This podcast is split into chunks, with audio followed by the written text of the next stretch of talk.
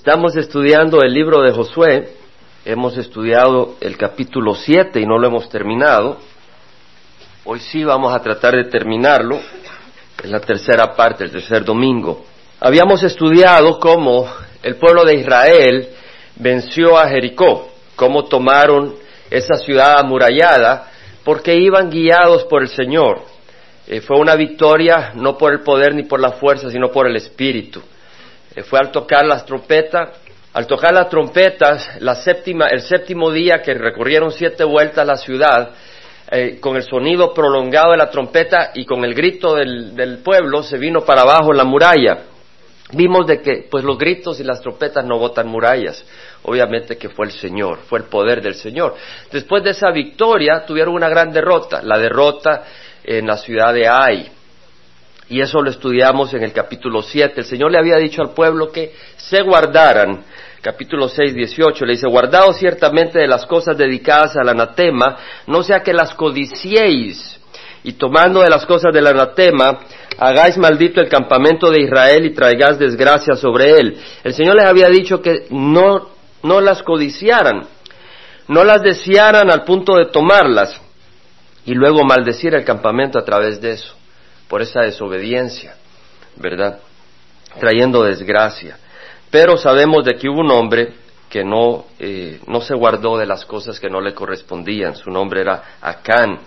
Y estudiamos en el capítulo 7 que uh, los hijos de Israel habían sido infieles debido a Acán. Cuando se refiere a hijos de Israel, se refiere al pueblo de Israel. ¿verdad? Se está refiriendo que los israelitas habían sido infieles. En el versículo 2 del capítulo 7 vimos de que Josué había enviado hombres a reconocer la ciudad de Ai y le dijeron, mira, con dos mil a tres mil hombres es suficiente para tomar esa ciudad. No necesitas molestar a todo el pueblo. O sea que habiendo empezado en el espíritu, ahora ellos estaban fijando en sus propias fuerzas. Y estaban diciendo, sabes, con tres mil hombres vamos a derrotar, vamos a tomar esta ciudad. Pero no fue así. Fueron, trataron de tomarla y eh, la gente de Ai mató a 36 israelitas fueron derrotados y vimos el desánimo que trajo al campamento, el desánimo que trajo a Josué, el líder de los israelitas, la confusión. Versículo 7 vimos de que Josué clamó, oh Señor Jehová, ¿por qué hiciste pasar este pueblo al Jordán? Ojalá nos hubiéramos propuesto habitar al otro lado del Jordán. Vimos de que Josué no quiso regresarse a Egipto, pero quiso regresarse al este del Jordán y quedarse con un poco de lo que habían obtenido ya pero no recibir toda la promesa que Dios les estaba dando de la tierra prometida al oeste del Jordán. Y eso es lo que quiere el enemigo, robarnos de las bendiciones, robarnos de la plenitud de las promesas de Dios para nuestras vidas. Ahora, estudiamos la semana pasada de que Jehová en el versículo 10, capítulo 7, que el Señor le dijo a Josué, levántate, porque Josué vino y buscó a Dios en oración. O sea que ante esta derrota eh, dijo, Señor, ¿qué pasa? Y buscó al Señor. Y el Señor le respondió, le dijo, levántate, lo que ha pasado es que han pecado. Han tomado cosas que han sido robadas, han mentido, han puesto entre sus propias cosas lo que no le corresponde. Y el Señor les dijo en el versículo 12, no estaré más con vosotros a menos que destruyáis las cosas dedicadas al anatema de en medio de vosotros. En otras palabras, no estaré con ustedes a menos que haya una corrección. O sea, el Señor, hay un tiempo donde buscamos al Señor en nuestras derrotas y el Señor nos hace ver qué es lo que está pasando. Y ese es el tiempo entonces de arrepentirnos y el tiempo de corregir. ¿Verdad? Venimos a la iglesia, la palabra del Señor nos habla, y cuando la palabra del Señor nos habla y nos hace ver que estamos haciendo algo malo, no te quedes todavía de rodillas ¿verdad? Orando, sino que restaura lo que has hecho mal.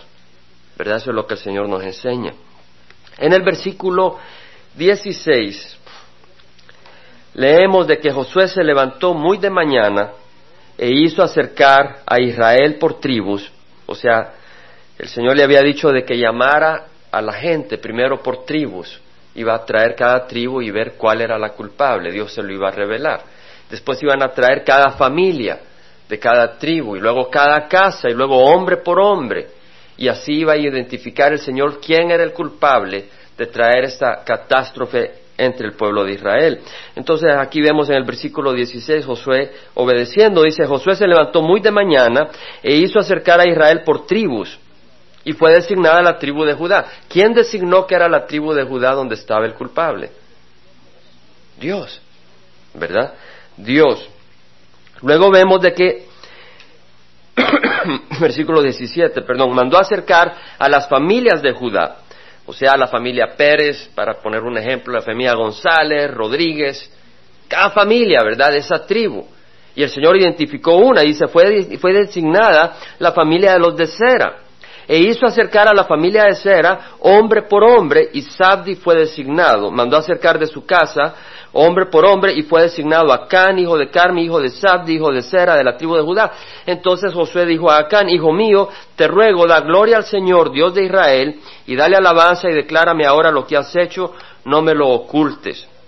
Y Acán respondió a Josué y dijo, en verdad he pecado contra Jehová, Dios de Israel, y esto es lo que he hecho cuando vi entre el botín un hermoso manto de sinar y doscientos ciclos de plata y una barra de oro de peso de cincuenta ciclos, los codicié y los tomé, y aquí están escondidos en la tierra dentro de mi tienda con la plata debajo. Vamos a considerar algunas cosas. Vemos acá de que acá cuando se robó el manto de Sinar, cuando se tomó los cincuenta ciclos de oro cuando se tomó la plata, él creía que nadie lo estaba viendo. Amén.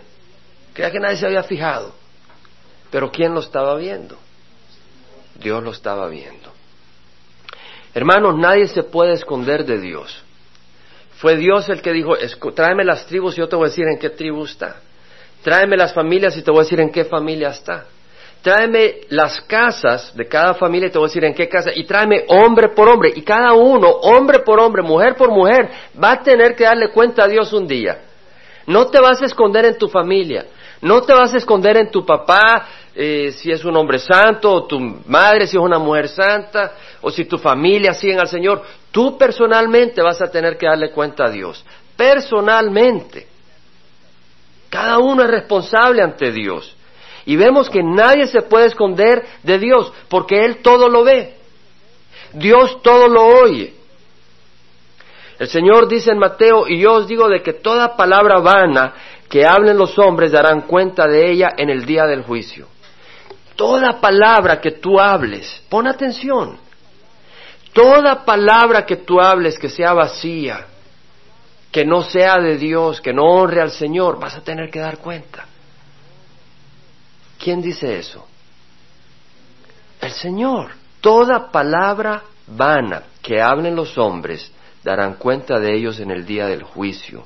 En el Salmo 94, versículo 9 al 11, vamos a ir rápido, dice el salmista, el que, el que hizo el oído no oye, póntete a pensar, lo que tú hablas en la habitación con tu esposa, lo que tú hablas en el trabajo, y crees que tu esposa no te está oyendo y tal vez no te está oyendo. Pero hay alguien que te está oyendo. El que hizo el oído no oye. El que dio forma al ojo no ve. Tal vez tú estás viniendo y estás escondido en tu casa, no hay nadie en tu casa. Digo, estás escondido porque no hay nadie y crees que estás solo y enciendes la televisión y ves un programa que empieza a ser inmoral y no ha llegado tu esposa o si tú eres un joven, no han llegado tus padres, y tú lo enciendes y te le quedas mirando. ¿Quién lo está viendo? ¿Quién lo está viendo? Mira, a un niño tú le puedes decir, mira, no te comas el chocolate, no te comas ese plato de chocolates porque es para la visita, ¿verdad? Pero de repente lo ves al niño venir, ya no hay chocolate, y lo ves embarrado en la boca, en sus manos, y te dice, papi, no fui yo. Tú sabes que fue él, ¿verdad? Porque la evidencia tiene la cara llena de chocolate, tiene la mano de chocolate. ¿Verdad que es ridículo que un adulto piense de la misma manera? Pero así somos, ¿cierto? Así somos, porque creemos que Dios no nos ve. Creemos que Dios no nos oye, pero dice la Biblia, el que hizo el oído no oye, el que dio forma al ojo no ve, no reprenderá el que castiga a las naciones, el que enseña conocimiento al hombre, el Señor conoce los pensamientos del hombre. No solo lo que ves, no solo lo que oyes, el Señor conoce tus pensamientos.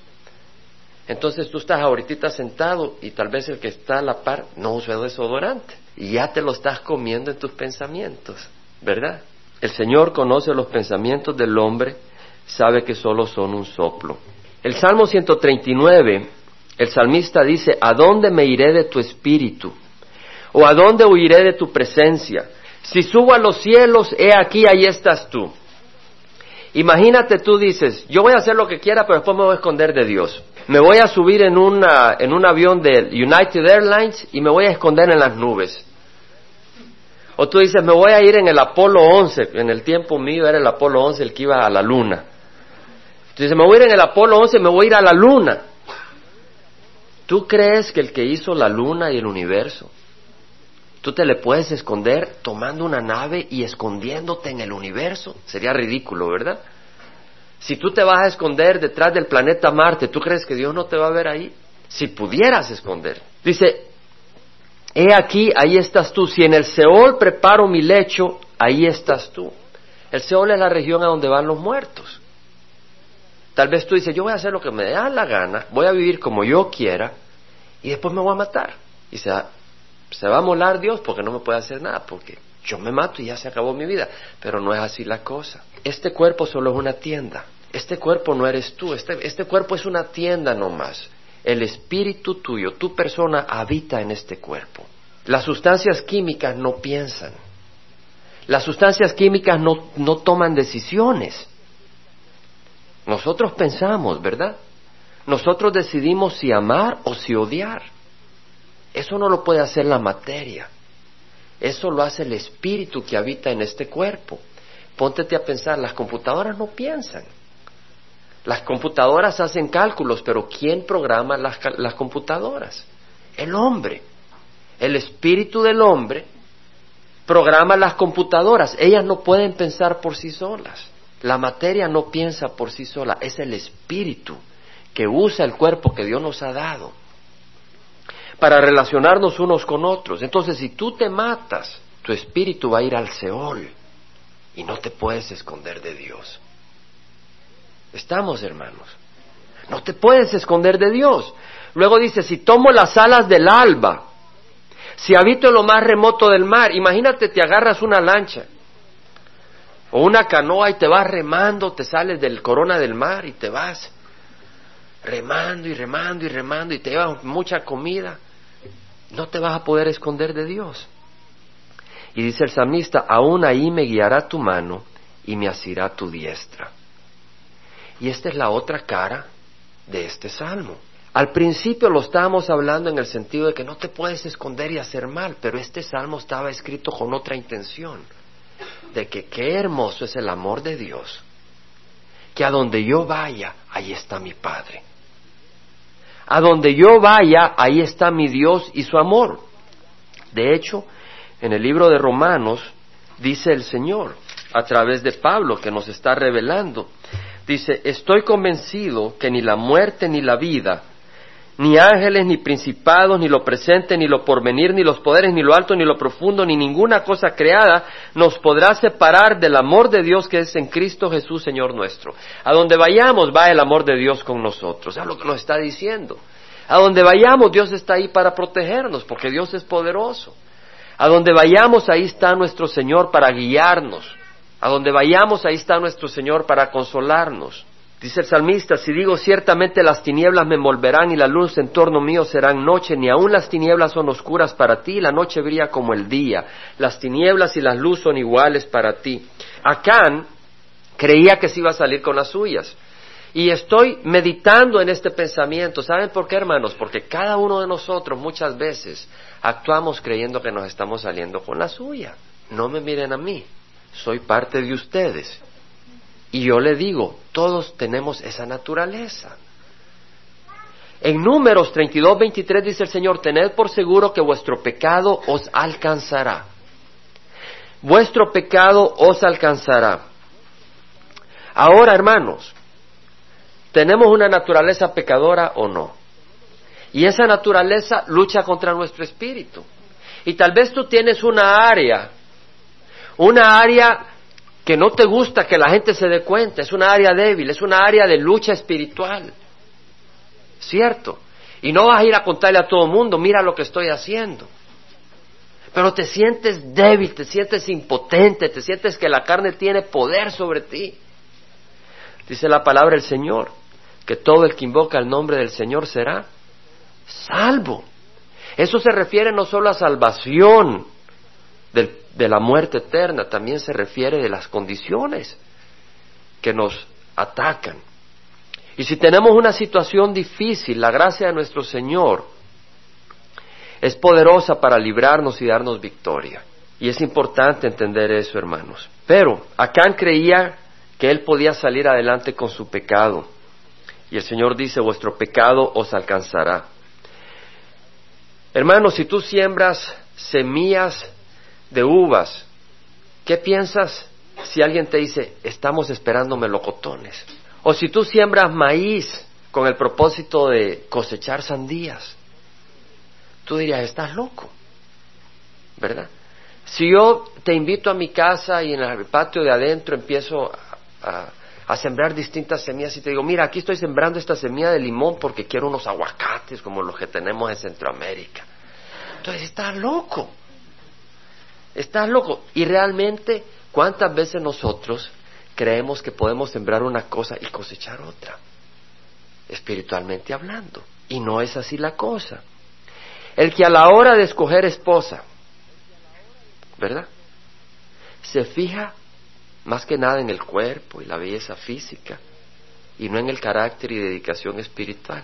Y cuando se casa, la mujer lo único que le pide es que trabaje y trabaje como mula para que le mantenga sus gastos. Cosechaste lo que sembraste. Sembraste semillas de maíz y querías cosechar mangos. Y no es así la cosa.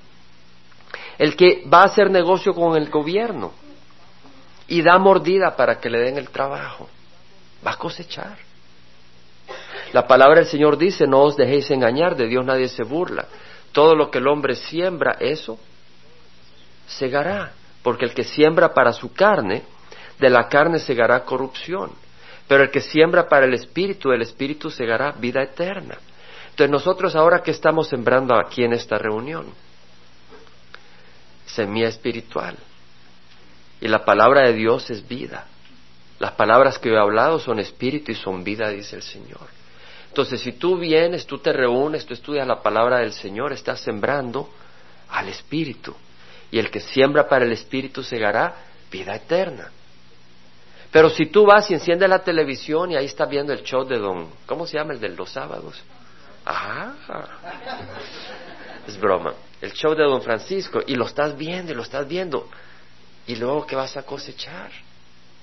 O si vas al, al, al 7-Eleven y vas a echar gasolina y de repente ves ahí unas revistas, ¿verdad? Y no estás en tu pueblo tal vez. Y si aquí nadie me ve y te compras una Playboy, ¿qué estás sembrando, verdad? Si mientes a tus padres, en lugar de ir a la escuela vas al cine y te vas a echar unos cigarritos con tus amigos, vas a cosechar lo que estás sembrando. Dijo Pablo, todas las cosas me son lícitas. Qué hermoso, ¿verdad? El cristiano es libre. Donde está el Espíritu de Dios hay libertad. El cristiano, tú eres libre de hacer todo lo que quieras. Amén. Cierto, hermanos. Estoy hablando a los hijos de Dios.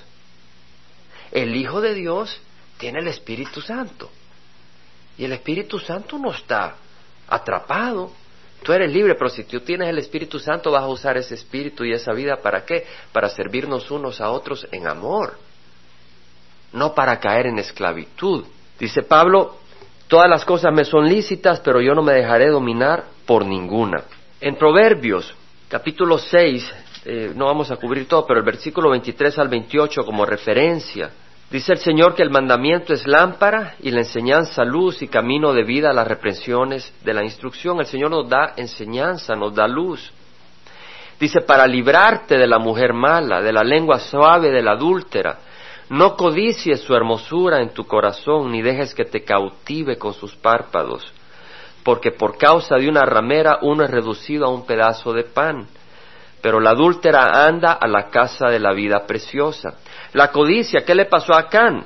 Él estaba codiciando este manto de Sinar. Él estaba codiciando estas, estos ciclos de plata, estos 50 ciclos de oro. Él estaba codiciando estas cosas que, ¿qué quiere decir codiciar, hermanos? Desear algo que no te corresponde. Algo que no es tuyo. Ahora, si tú, si tú necesitas un trabajo, el desear un trabajo no es codicia. Trabaja, lo necesitas. Y pídele al Señor el Señor te lo va a dar. Y si no te lo da en este lugar es porque Él te tiene otro lugar a donde te quiere llevar. Pero el Señor ha prometido, dice, busca primero su reino y su justicia y todas estas cosas os serán añadidas. Entonces ponga atención, el Señor te va a dar un trabajo, el Señor va a proveer para las necesidades de tu hogar. Esa es la promesa del Señor, si tú lo buscas a Él primero. Si no lo buscas a Él primero, esa promesa no es para ti. Porque dice, busca primero su reino y su justicia, y todas estas cosas os serán añadidas. El pan, la ropa, el techo. Y si estás en un lugar y en este lugar tú buscas y buscas y no se te abre la puerta es porque el Señor te está abriendo las puertas en otro lugar. Y no te quedes ahí a morirte de hambre. ¿Entendemos? El Señor tiene un plan. Pero debemos de buscar al Señor primero sobre todas las cosas. La codicia, la codicia es otra cosa, la codicia es desear lo que no te corresponde. Entonces, una mujer adúltera, una prostituta, esa mujer no está en las cosas de Dios.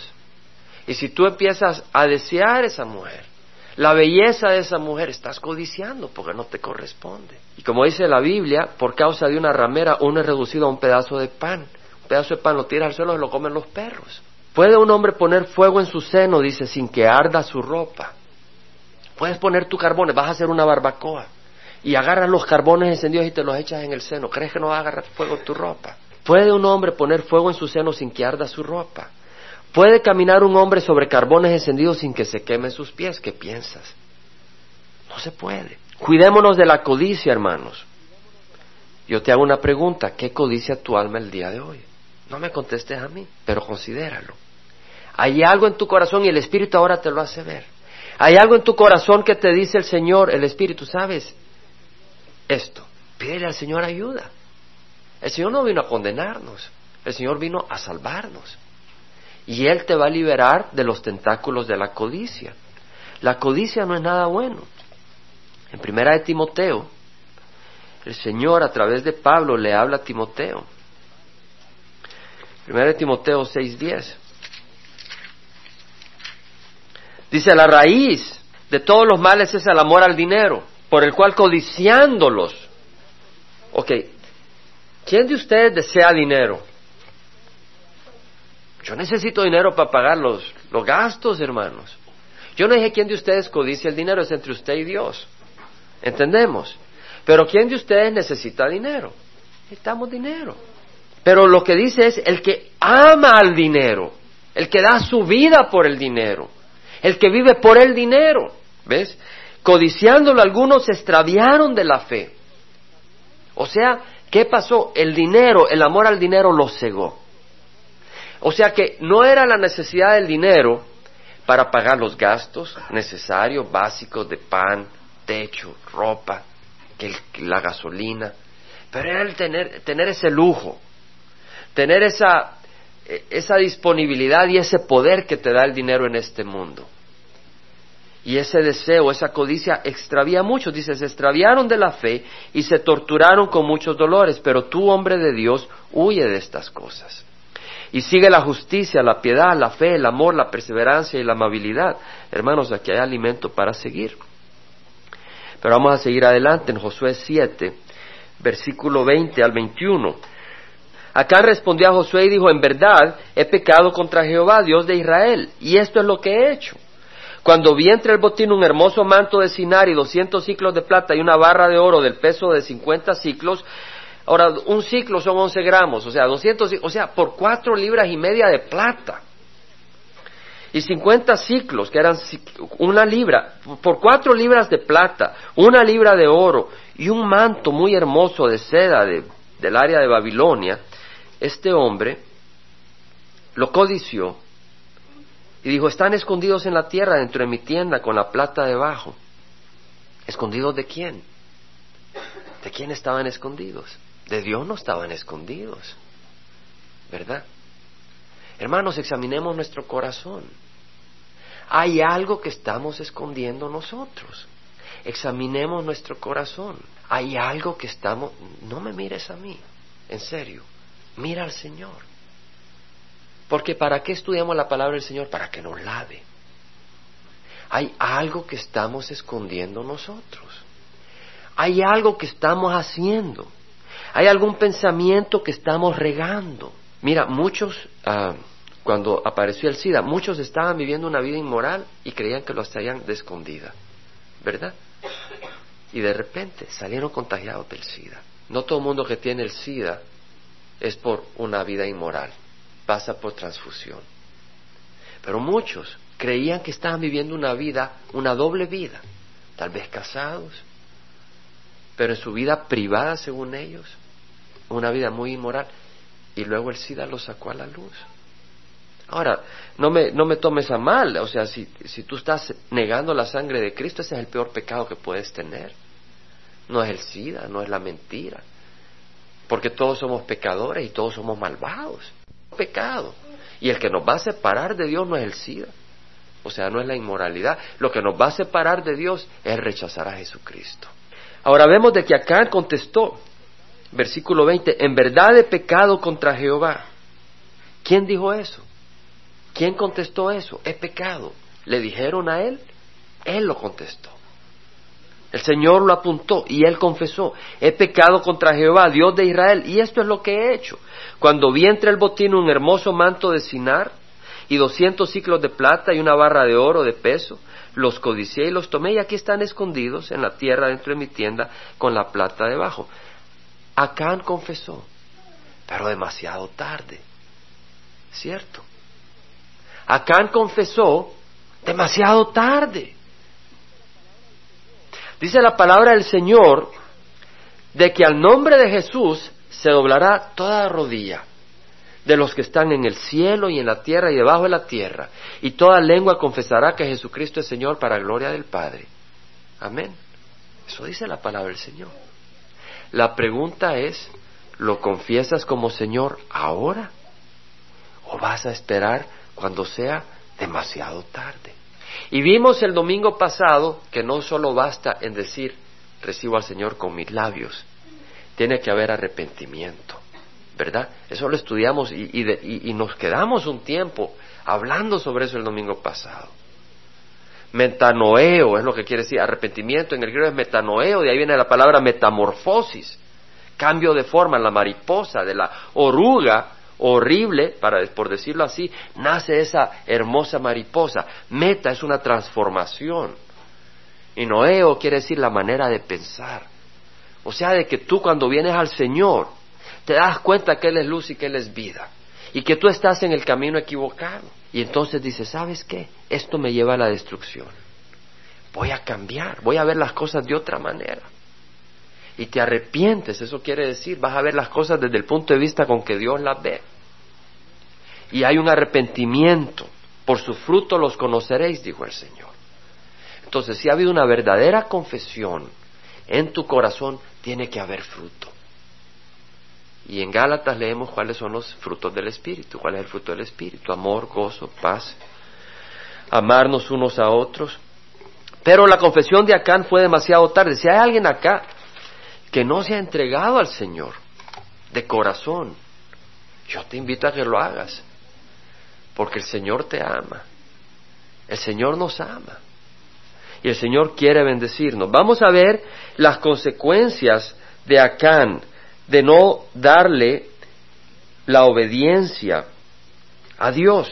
Versículo 22 dice que Josué envió emisarios que fueron corriendo a la tienda y he aquí que el manto estaba escondido en su tienda con la plata debajo. Y los sacaron de la tienda, los llevaron a Josué y a todos los hijos de Israel y los pusieron delante de quién? del Señor. Todas tus obras van a estar delante del Señor. ¿Hay alguien aquí cuyas obras no van a estar delante del Señor? Las obras de pecado. Levanta la mano. Hay muchos que van a tener sus obras delante del Señor. No, hermano, si usted ha recibido a Cristo no las va a tener ahí las del pecado, porque el Señor las borra, las limpia. Quiere decir que todas las maldades que has hecho, cuando tenías 12, 13, 15, 18, 20, 25, 30 años, si tú has venido al Señor, están borradas, están cubiertas.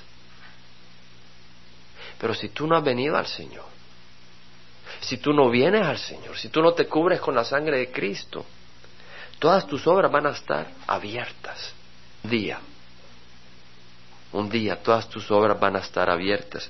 Y veamos que sacaron las obras, trajeron las cosas y las pusieron delante de Jehová. Entonces Josué y con él todo Israel tomó a Can, hijo de Sera, y la plata, el manto, la barra de oro, sus hijos, sus hijas, sus bueyes, sus asnos, sus ovejas, su tienda y todo lo que le pertenecía.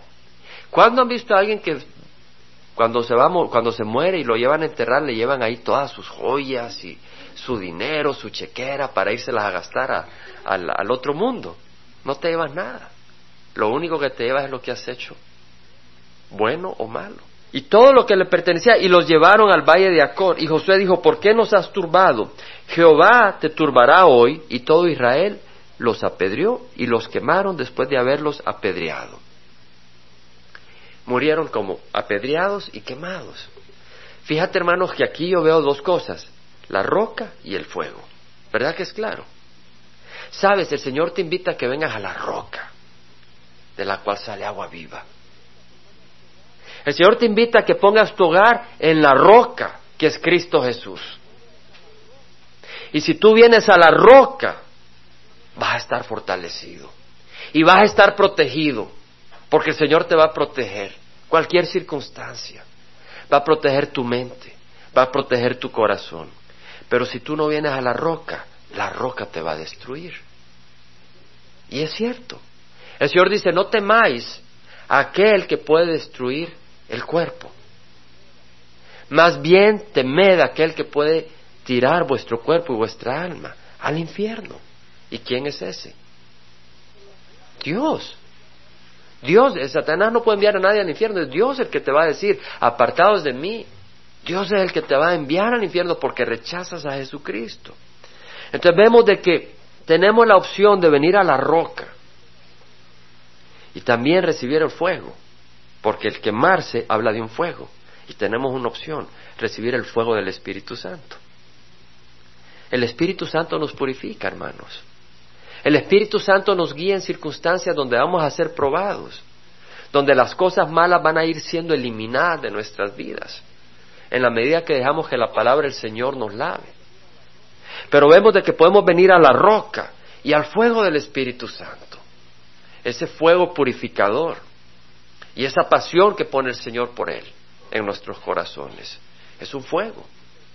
Es un fuego. Ahora dice, pero si tú no vienes a la roca y no vienes al fuego del Señor, del Espíritu Santo, la roca te va a destruir. Y el fuego del infierno será tu residencia eterna. Dice que levantaron sobre él un gran montón de piedras que permanecen hasta hoy y Jehová se volvió del furor de su ira por eso se ha llamado aquel lugar el Valle de Acor, que quiere decir dificultad, hasta el día de hoy. Hermanos, otro pensamiento que viene a mi mente es que Acán trajo destrucción a su vida, a su esposa, a sus hijos, hasta a los animalitos. ¿Por qué, hermanos? Cuatro libras de plata, una libra de oro y un manto de seda. Póntete a pensar aquella persona que por una noche contagió sida ¿Tú crees que valió la pena? El precio que tuvo que pagar. Yo te hago una pregunta, ¿qué vale tu alma? El Señor dice, ¿de qué le sirve a un hombre ganar el mundo entero y perder su alma? Perderla eternamente. Este hombre abrazó estas cosas materiales. Isaías dice, ¿Por qué gastáis dinero en lo que no es pan y vuestro salario en lo que no sacia? Escuchadme y comed lo que es bueno, y se deleitará vuestra alma en la abundancia. Inclinad vuestro oído y venid a mí. Escuchad y vivirá vuestra alma. Isaías 55, 2 al 3. Y haré con vosotros un pacto eterno conforme a las fieles misericordias mostradas a David. O sea, ¿en qué gastamos nosotros nuestro tiempo? ¿En qué gastamos nosotros nuestros recursos? Dice el Señor, ¿por qué gastáis dinero en lo que no es pan? Y vuestro salario en lo que no sacia. El Señor quiere que dediquemos nuestra vida a lo que es bueno, que invirtamos nuestro tiempo, nuestros recursos en lo que es bueno. ¿Verdad que gozamos, hermanos, ser parte de la congregación? Y gozamos ser parte de una familia de hermanos, donde estamos invirtiendo nuestro tiempo. Pero ¿te sientes castigado por eso? Yo cuando iba entrando a la una, todo el mundo estaba contento. Esa hermandad, porque el Espíritu se mueve entre nosotros. Estamos invirtiendo ese tiempo, ¿verdad? Estás invirtiendo tus recursos, ofrendas, o, participas en alguna actividad y tú traes un pan, o, o vas a visitar a alguien y le llevas una... Estás utilizando tus recursos no solo en ti mismo, sino en amor. Job dijo, desnudo salí del vientre de mi madre y desnudo volveré. O sea que no se trata de amasar cosas en este mundo, ya sea mentales o materiales, se trata de invertir en las cosas del Señor. Una de las consecuencias del pecado de Acán es que no solo a él le cayó la ira de Dios, cayó en su familia. Vimos la destrucción que cayó sobre la familia de él. Si tú te deleitas en la pornografía, va a afectar tu relación con tu esposa. Vas a cosechar el fruto. Vas a cosechar la consecuencia. Y tal vez un hijo tuyo se va a dar cuenta de lo que estás viendo. Y luego él va a caer esclavo de esa cosa. No le eches la culpa a Dios. Porque Dios nos ha hecho a su imagen y a su semejanza y nos ha dado libertad. Si tú manejas ebrio y matas a tus hijos, no culpes a Dios. Él nos ha dado libertad, nos ha hecho su imagen. Pero por eso ha mandado a su Hijo Jesucristo, para que cambiemos nuestra manera de pensar y vivamos distinto. Si no quieres nada con Dios en esta vida, ahora tú dices, bueno, yo quiero un poco con Dios. El Señor dice, el que, el que no está conmigo, está contra mí. El que no recoge conmigo, desparrama. Tú no puedes ser neutral con el Señor. De veras. Tú no puedes ser neutral con el Señor. El que no está con el Señor está contra el Señor. No puede ser neutral. Es como el que dice, bueno, yo quiero ser neutral. Ah, no sé si respirar o no respirar. Y te tapas la nariz y estás ahí. Pero al ratito o te mueres o respiras. Y así con el Señor. Espiritualmente. Puede que tú digas no tengo nada que ver con el Señor, pero te estás muriendo por la vida que solo el Señor te da. Recíbelo. Acéptalo. El nombre de Acán, el nombre de Acán viene de una raíz griega que significa causar problema, problemático. Imagínate el nombre de este hombre. Desde que nació le dijeron causa problemas. Ese era el nombre que llevaba. Causa problemas. Ese es el nombre de este hombre. Acán. En hebreo es Acán, el nombre hebreo. Hermanos, esto nos da una lección a nosotros como padres. ¿Quiénes somos padres acá? A ver, levanta la mano. A unos cuantos padres. O madres, también las madres. Acán desde su niñez era un niño problema. ¿Qué vas a hacer? ¿Quién de nosotros fue niño problema, hermanos? Todos somos malvados en el corazón. No, tú yo era santito, dices. Porque crees que nadie te, nadie te veía. Todos hemos sido niños problemas, realmente. Todos somos niños egoístas. Buscamos salirnos con la nuestra. Queremos ser tan malos, pero no condenarnos. ¿Verdad? Queremos gozar del pecado hasta donde no nos condenemos. Queremos ver dónde está la línea. ¿Verdad? Cuando estamos creciendo. Todos tenemos un corazón malvado y necesitamos la disciplina. Nuestros hijos necesitan la disciplina. Necesitan la enseñanza de la palabra, sobre todo, hermanos. Necesitan el amor del Señor. Pero ese amor lleva disciplina. El Señor nos disciplina a nosotros. En Proverbios 13:24 dice, el que escatima la vara a su hijo odia, mas el que lo ama lo disciplina con diligencia. Yo no digo de que porque se le cayó la leche agarra una barra, tonto. Eso no es lo que el Señor está hablando. ¿Verdad que no está hablando eso el Señor? El Señor está hablando de que si tu hijo viene y pasó a la vecina y le dice una mala palabra porque andaba de mal humor, pues lo paras y le dices, ¿sabes qué? Este hogar le pertenece a Dios. Y tú tienes que saber respetar. Y le hablas con amor. Y le enseñas por qué. Y si después de dos, tres veces todavía no quiere entender, pues tienes que usar la vara.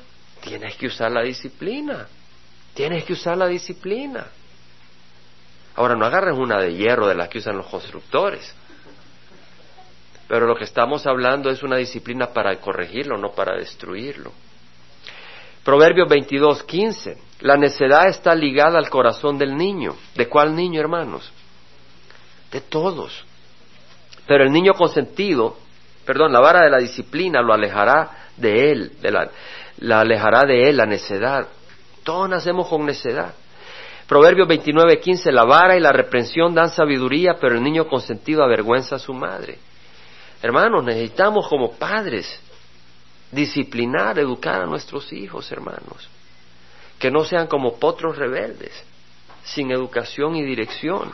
La ira, el castigo cayó no solo sobre Acán, cayó sobre su esposa. Fíjate que en el capítulo 6 el Señor dijo, Guardaos de las cosas dedicadas al anatema, no sea que las codiciéis y tomando de las cosas del anatema hagáis maldito el campamento de Israel y traigáis desgracia sobre él. O sea que el pecado iba a traer desgracia sobre quién? Sobre todo el pueblo de Israel. ¿Y tú crees que la esposa de Acán no se dio cuenta cuando trajo el manto de seda? Y trajo la plata y el oro a su tienda y empezó a escarbar un hoyo para meterlo. La esposa se dio cuenta. ¿Verdad? Pero cuando Pedro y los demás apóstoles fueron interrogados por el consejo de líderes en Israel y le dijeron que no hablaran ni mencionaran el nombre de Jesús, dijeron debemos de obedecer a Dios antes que a los hombres.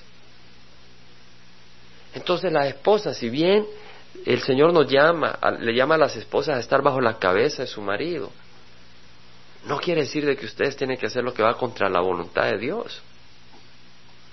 Amén. O sea que si tu esposo te dice, pues en la valija métete estos pitíos de marihuana, porque vamos así a comprar los pasajes y nos vamos a Puerto Vallarta a ver a nuestros hermanos misioneros y ayudarles. Pues no, no participas. Pues me divorcio, pues divórciate. Tengo que obedecer a Dios antes que a los hombres. En Efesios dice, no participéis en las obras estériles de las tinieblas, sino más bien desenmascararlas. Vamos a pararnos y cerrar en oración. Una de las cosas que hacemos en Calvary es estudiar la palabra verso por verso. Y así el Señor nos habla lo que nos corresponde. En esta, en esta ocasión nos habla el Señor del pago, de esconder, de esconder una manera de pecar y de creer de que vamos a salirnos con las suyas. Yo te ruego que cierres los ojos. Todos nosotros, cierra los ojos. Mira, el Señor quiere darte bendición. El Señor te quiere liberar de aquellas cosas que te oprimen. Si hay una área de tu vida que está escondida, si hay una área de tu vida que tú sabes que no está bien, tú no puedes seguir así. Pero lo bueno es que hay un Salvador. Y es Jesucristo. Y Él te quiere liberar. Clama a Él. Dice la palabra del Señor, clama a mí, yo te responderé y te mostraré cosas grandes e inaccesibles que tú no conoces. Clama al Señor. Ahora negocio con el Señor. Clama al Señor. Él quiere hacer negocio contigo, Él te quiere bendecir.